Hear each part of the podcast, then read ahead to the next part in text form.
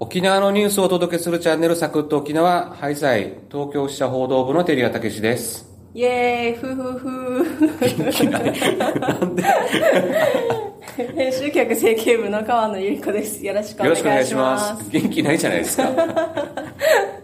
はい、最近あれですよね。なんかいろんな人に聞いてますよって言われるから、 はい恥ずかしいってそうなんですよよく言うよね。うんうんそうなんですよダメだよ、これ定番なんで家や夫らなきゃいけな婦い行でってす。ますよねみた いな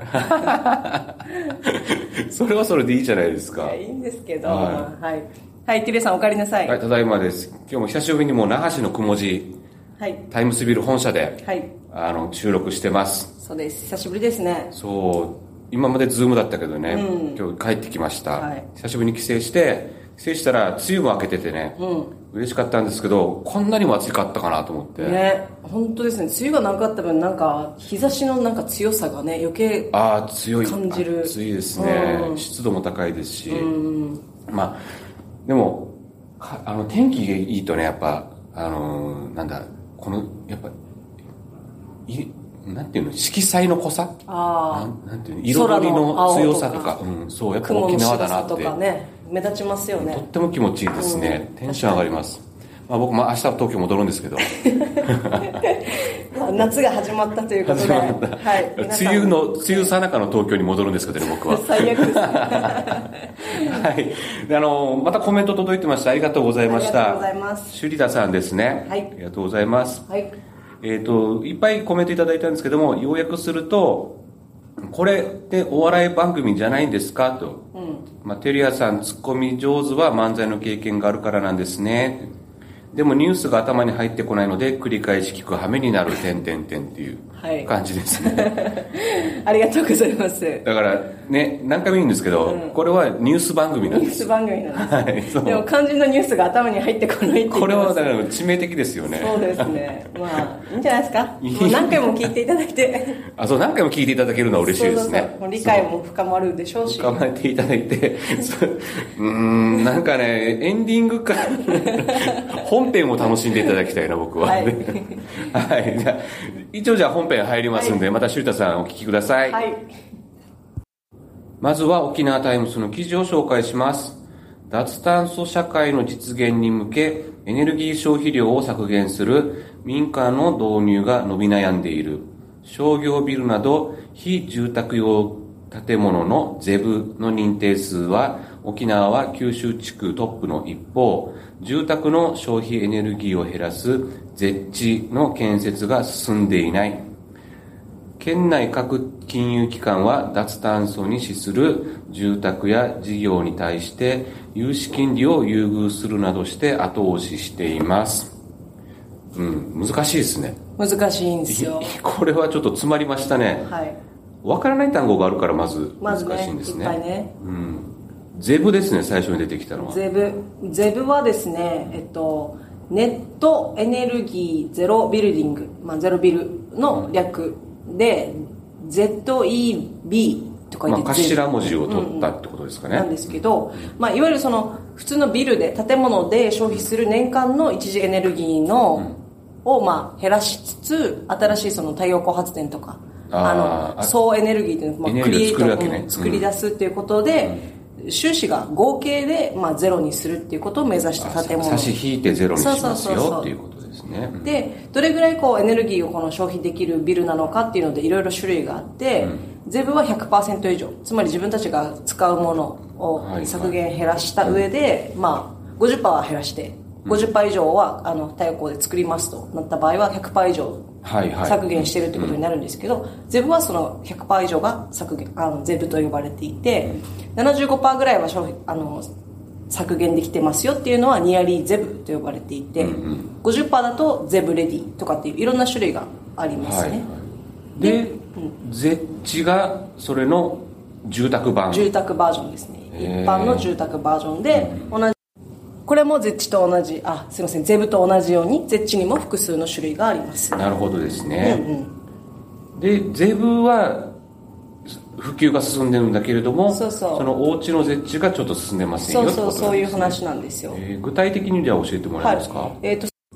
と沖縄県労働金庫は、えっと名護市でですね、まあ、支店の移転を進めてるんですけど、でそのし新築する新しい支店にですねこのゼブ対応したような、まあ、消費エネルギーを100%以上削減するビルっていうのを建設を始めていますおおーどうやって作るかというと、まあ、熱を通しにくい窓ガラスとかですねあとはまあ高性能の空調設備、まあ、省エネ対応しているようなやつですよね、そういったものをあの導入してあの電気の使用量を減らします50%以上減らしますでさらに太陽光発電太陽光パネルを設置して、まあ、それで発電をして電気を作るとおーいうことをすることで、まあ、賞味100%省エネというようなえー、あすごいですね、はい、そういうことで実現していくんですね、で金融機関は結構あのそういった取り組みにあの積極的に取り組んでいるんですけど県内の金融機関としては琉球銀行の元部支店はいあはのい美ら海水族館とかがある元部本部町はい、元部町にある元部支店なんですけど、ここが2021年に初めてエネルギー消費量を75%削減したニアリーゼブという認定を取りました、で、まあ、なんか老金もですね老金の担当者もこの龍銀のこの元部支店を視察したみたいであーそういうのを参考にしてるみたいで、で、まあ、あの、ゼブをつの建物を対応した建物を作ると、まあ、建設コストとしてやっぱり20%から30%増えるらしいんですよ。設備も導入しないといけないし。なんですが、まあ、長い目で見るとですね、やっぱり将来的には、あの、電気使う消費量は減るので、まあ、節電していけるし、まあ、ちょっと短期ではコスト上がってるように見えるけど、最終的にはペイできるというふうに話してました。まあ金融機関はね何でしたっけ、あの ESG 投資って言いましたが、あのそういう環境に優しいだとか、はいそういう SDGs 的なものに関する投資を進めましょうっていうそうですね。これやらないといけないんでじゃあ自ら率先してやってますよそっうてでいすうね自らも率先してますしね、まあ、そういう融資の定理みたいなのも商品としてあーなるほど提供するなどして、はいまはあ、い県内で広げていきたいっていうのはあるみたいですね、であの全国の団体になるんですけれども一般社団法人のですね環境競争イニシアチブというところがありまして、そこがいろいろ全国のゼブの状況とかゼッチの状況を調べているんですね、でここの,、まあ、あの調べているこのゼブの認定を取っている建物のオーナーみたいなのの統計があるんですよ、はいはいでこれはゼブリーディングオーナー制度という制度があるんですけど、そこの数をですねちょっと数えてみたらですね今年の3月25日、まあ、いわゆる2021年度ぐらいな感じなんですけど、その時点で沖縄県内は27件ゼブを取っていると、まあ、ゼブとかニアリーゼブとか含めてなんですけど、27件あるということが分かりましたで九州全体を見てみたらどうだろうと思うと54件しかなくてしかないっていうのもそうなんですけどあまあ54そうです件ねあって九州全体では54件で、沖縄沖縄がやっぱ突出してるってことですねじゃそうあなんです、そうなん27です。件27で、半分は沖う縄、ん九州全体の半分は沖すご縄いですねということで、結構広がってて、九州ではトップなんですよ。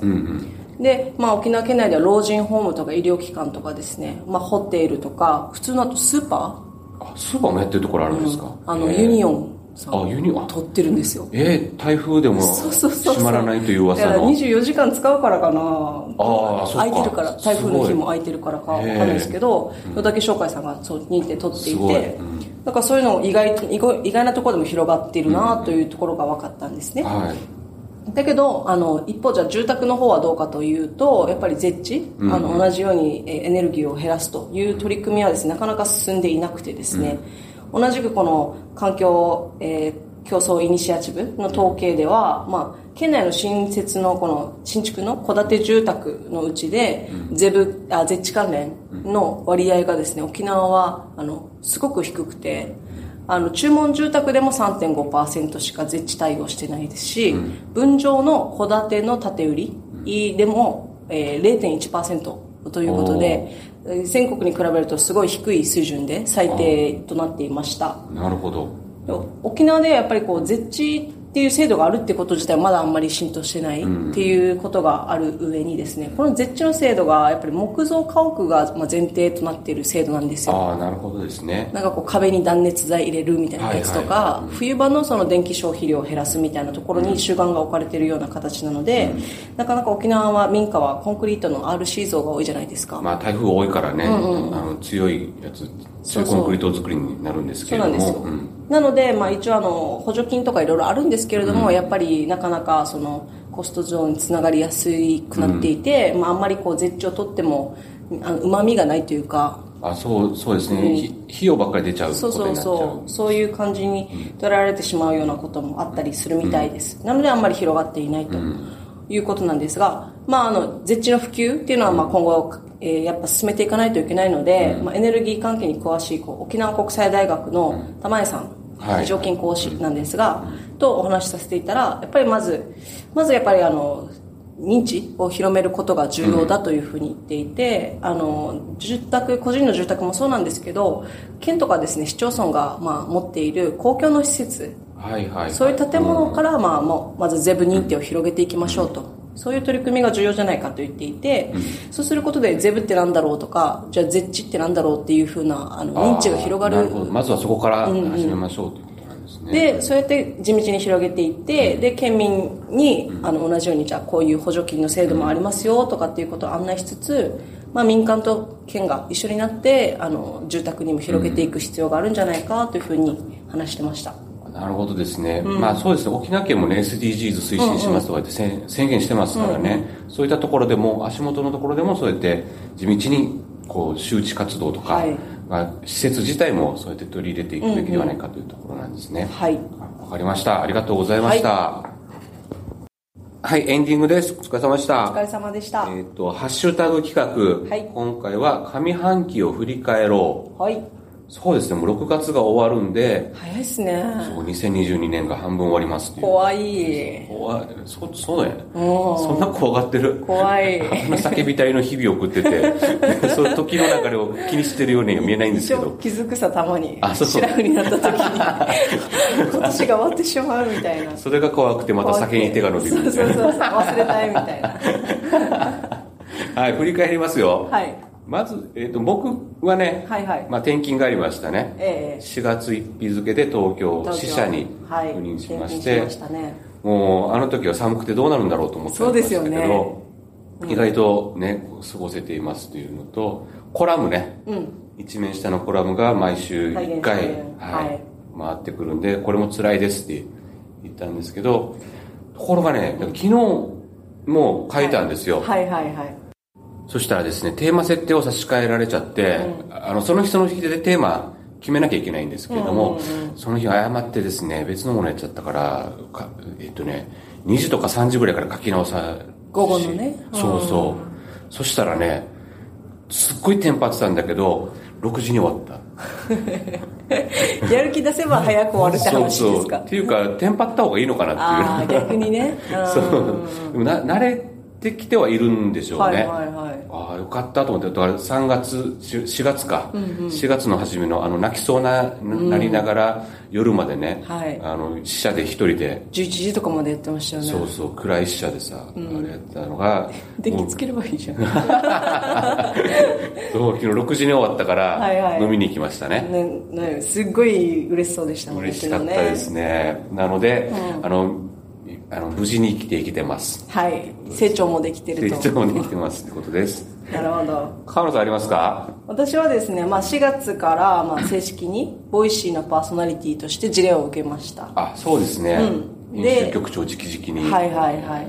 なのでまあコンスタントに毎週出るようになるとやっぱりなんか取材先から聞いてるよって声かけられることも増えてきましたしそうでもそれがあって、イエヒューヒューは言いたくないってことでしそうょそうなんかこの江作さんにもなんか最近勢いがないよなっていうボソって言われたので本当に思ってると思いますだからやんなきゃいけないみんな心配しちゃうからそそうですねうももう一回撮るうんいやいやいや大丈夫で今す日はいいですか今日は大丈夫です。ま あ、はい。なので、ありがたいんですけれども、やっぱ、やっぱ、こう、聞いていただけてるんだなということで、自覚というか、あの、なんていうか、もうちょっといろいろ勉強やっぱりしないといけないなっていうふおーうにも思ってます。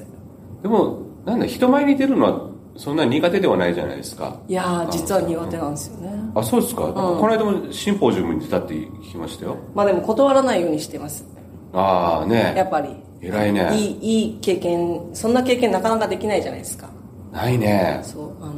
福知組の社長と、ROS の、琉球オフィスサービスの藤本社長と。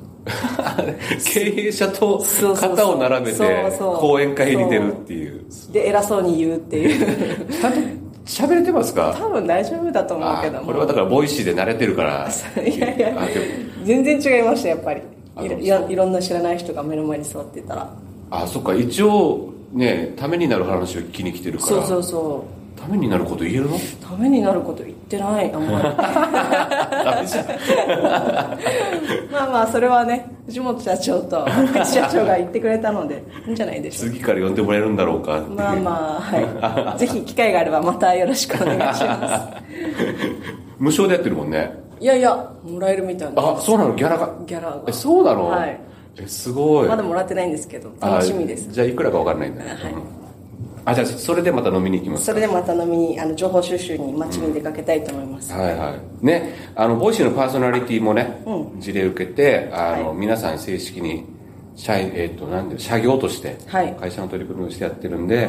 あそう僕ね帰ってきたきっかけに、一応みんなで懇親会をはいはいやってしままししたたねねはい、記憶がないんですよねちゃんと屋外でバーベキューしましたねあ屋外でバーベキューしたの覚えてるんですはよいね、はい楽しかったですね、すごい喜んでたみたいですね矢野くんとかあそうなんですか、へめえっちゃありがとうございました楽しかったですって言ってへえきてよかったなと思ってその若手社員がやっぱりやってよかったって言ってくれ彼るはだからいつも一人でチャーハン作ってるから あれなんじゃないですかそうだねみんなでバーベキューが嬉しかったや焼きがね 焼きがね上手だったね、え栄作さんもなんか必死でやってましたけどね、うん、やってたはいそうそうそれで飲み放題だったからぶっ飛んだっていう感じですね、まあでもそうやって栄養会もしたんで、はいこの夏も、はい7月以降もね、下半期っていうんですかはいはいもう、えー明るく楽しくみんなでやっていけたらなとそうですね思います頑んで張っていきましょぜひ引き続きお聞きいただければと思います。はい。はい、えー、ではまた来週から平日は若手社員たちがニュースを読み上げて土曜日はニュース解説していきます。はいい、いねやフォローコメントがあるとパーソナリティみんな喜びます。ぜひよろしくお願いいたします。よろしくお願いします月曜日からまたお聞きください。ありがとうございました。ありがとうございましたエリフェデビタンマタンチチミソーリオ。